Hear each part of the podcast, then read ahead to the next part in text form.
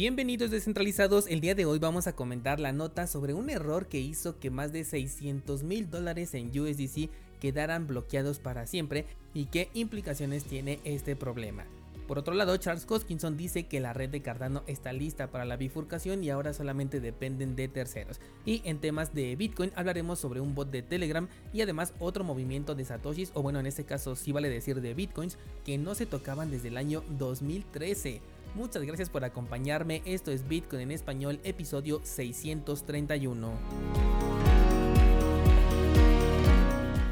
Vamos a comenzar con la nota de este bot de Telegram que se llama InP2P Bot, el cual ha actualizado su nodo para incrementar su tiempo de actividad a un 99.9%. ¿Y qué es este bot? Te preguntarás. Bueno, pues permite el intercambio peer-to-peer de Bitcoin y de ahí el nombre de este bot. Esto lo consigue utilizando Lightning Network para los intercambios y tiene una capacidad el canal cercana a un Bitcoin. Bueno, no, no es tan cercana, es de 73 millones de satoshis, lo cual me parece más que suficiente para realizar compras y transacciones. Me parece muy interesante este proyecto. No sé si sea el mismo que una vez me recomendaron en el grupo de, Discord. La verdad es que nunca he probado los bots de Telegram para el intercambio de satoshis. El único que alguna vez llegué a probar resultó ser una estafa ya por 2017 y quizás por eso se me quedó esa mala experiencia y ya no los quiero usar. Pero entiendo que esto es peer to peer y Telegram únicamente funciona como conector para las partes interesadas. Lo que me interesa saber es cómo se realizan los intercambios y qué nivel de seguridad pueden ofrecer. Me voy a dar a la tarea de revisarlo y te contaré ya con más detalles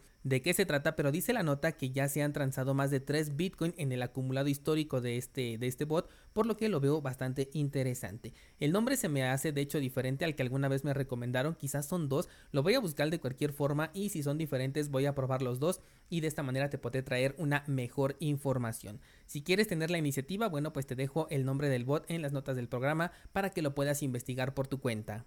Pasando a otras noticias, Charles Hoskinson tuvo una de sus sesiones en vivo el pasado viernes, confirmando que ya están listos para la actualización en términos técnicos y solamente están esperando a que las aplicaciones, intercambios y nodos estén actualizados. De estos tres requisitos que ya te había comentado de hecho desde la semana pasada, el primero ya está completado, es decir, más del 75% de los nodos ya está corriendo la última versión. Luego de las casas de cambio ya hay algunos nombres de intercambios que ya hicieron la actualización, no recuerdo alguno de los nombres porque la verdad es que son de los de poca liquidez, pero algunos grandes como por ejemplo Binance mencionaron que ya están en fase de pruebas y por último las aplicaciones también ya están haciendo el esfuerzo para actualizarse a la última versión. Recordemos que como no hay muchas aplicaciones corriendo actualmente en Cardano, entonces las 10 primeras por valor total bloqueado son las que están tomando en cuenta para considerarse listos para la bifurcación.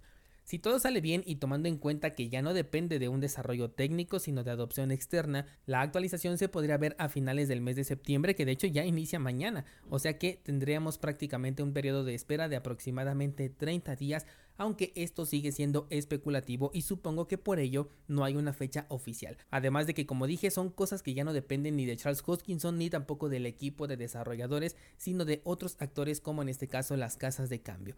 Esto se hace normalmente para evitar problemas de compatibilidad que tengan que detener los servicios con el token. De hecho, algo parecido ocurrió con Monero, que después de su última actualización, algunos servicios no se habían actualizado y tuvieron que permanecer inactivos con esta moneda durante un tiempo al grado de que aún hoy en día hay aplicaciones que todavía no se actualizan. De hecho, me comentó un descentralizado la semana pasada que Koinomi era una de estas carteras y que no podía mover sus tokens de Monero de ahí. De hecho, revisé mi cartera en donde tuve un balance de Monero hace como, no sé, unos dos meses y aún se refleja ese balance a pesar de que ya no lo tengo, ya me lo gasté y la blockchain no se ha actualizado por lo menos en la cartera de Koinomi. Esto significa que aún no han realizado esta actualización, mientras otras plataformas van algo lentas como por ejemplo MyMonero o Exodus Wallet.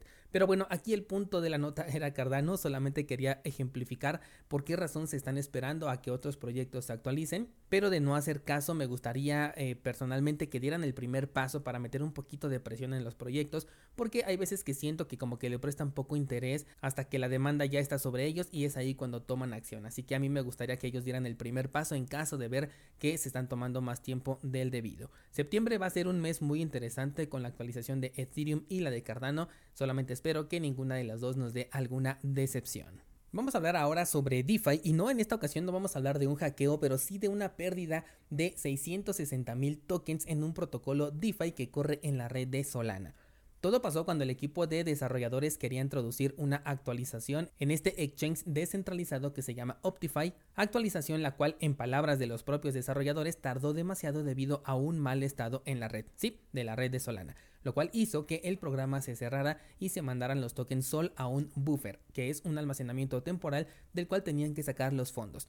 La cuestión es que en el pasado habían conseguido sacar estos tokens del buffer cerrando simplemente el programa. Todo iba bien, pues lograron sacar esos tokens Sol del buffer y ejecutar de nuevo el programa. La cuestión es que en este punto el programa se volvió a cerrar y no permitió el acceso más que con un nuevo ID del programa, lo cual hacía que se quedaran bloqueados estos fondos.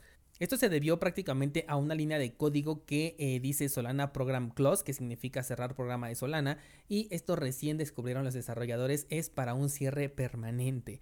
En el comunicado oficial dijeron que los fondos perdidos en un 95% pertenecían a los propios desarrolladores y se comprometieron a devolver los fondos del 5% afectado.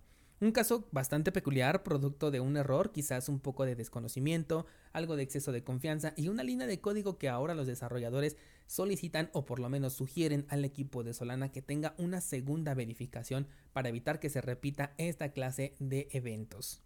Por último te cuento sobre otro movimiento de Bitcoin de una cartera que hacía hold desde que Bitcoin tenía un valor al que darías lo que fuera por haber comprado. Y es que 10.000 Bitcoins que no se habían movido desde 2013 fueron distribuidos a diferentes direcciones. De nuevo, esto no representa una venta, pero sí una distribución entre carteras que no se sabe si le pertenecen a la misma persona o si esta persona está diversificando su inversión o bien está transfiriendo los fondos a otros usuarios.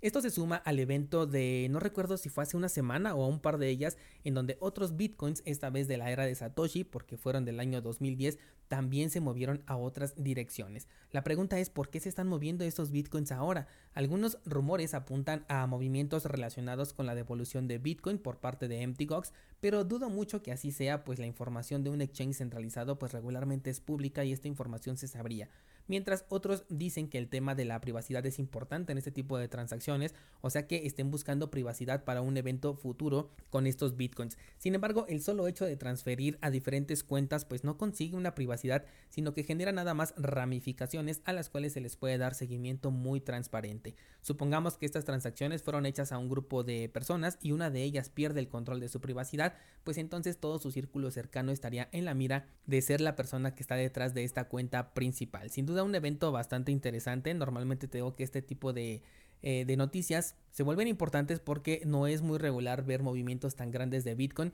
o por lo menos no resulta tan común ver estos movimientos después de tanto tiempo de haber holdeado. De hecho, hasta luego se pueden llegar a considerar como que se perdieron las claves privadas, como que esos Bitcoin ya se van a quedar ahí congelados para siempre y de pronto pum, un nuevo movimiento y esto despierta pues todas las alarmas porque por ahí podría estar todavía escondido Satoshi Nakamoto, no lo sabemos, todo apunta que fue Halfini y esta persona lamentablemente ya falleció. Pero quién sabe, igual y no era él y si era otra persona, así que podría todavía estar escondido detrás de alguna de estas transacciones de la era de Satoshi o un poco después. ¿Qué piensas tú descentralizado? Te invito a participar en nuestro grupo de Discord para que me cuentes tu opinión. Vamos a dejar hasta aquí el episodio de hoy, pero te invito a ver el análisis de Syscoin que voy a publicar en un ratito más en cursosbitcoin.com, un proyecto que busca juntar lo mejor de Bitcoin con lo mejor de Ethereum. Vamos a ver si consigue este objetivo. Enlace en las notas del programa junto con el enlace para nuestro pool de Cardano si es que quieres delegar con nosotros y obtener recompensas cuando firmemos un nuevo bloque. Muchas gracias por acompañarme y hasta mañana.